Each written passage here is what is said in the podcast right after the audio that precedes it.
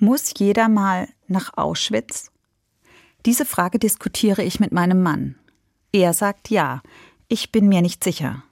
Mein Mann war eine ganze Woche lang dort, ich noch nie. Er hat dort einen Pfarrer getroffen, der schon seit 25 Jahren in Auschwitz lebt. Er begleitet Gruppen, die die KZ-Gedenkstätte besuchen. Der Pfarrer heißt Manfred Deselas. Er hat meinem Mann erklärt, dass er viel lernen kann, wenn er eine Zeit lang in Auschwitz ist und diesen Ort aushält. Mein Mann hat es gemacht. Er ist vor dem riesigen Haufen von Brillen gestanden.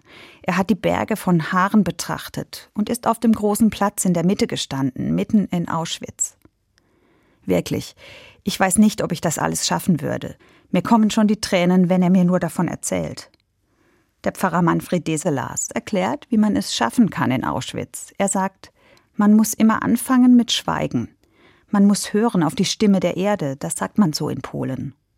Und dann hat er meinem Mann noch erklärt, dass man von Auschwitz nicht deprimiert weggehen muss, sondern dass ein Auftrag von diesem Ort ausgeht, der Mut machen kann, eigentlich für die ganze Welt. Und deswegen ist es so wichtig, wenn immer weiter ganz viele dorthin fahren. Der Pfarrer sagt, Auschwitz ruft jedem zu. Glaubt daran, dass sich Liebe lohnt, dass sich Barmherzigkeit lohnt, dass es nicht umsonst ist, die Welt menschlicher zu machen.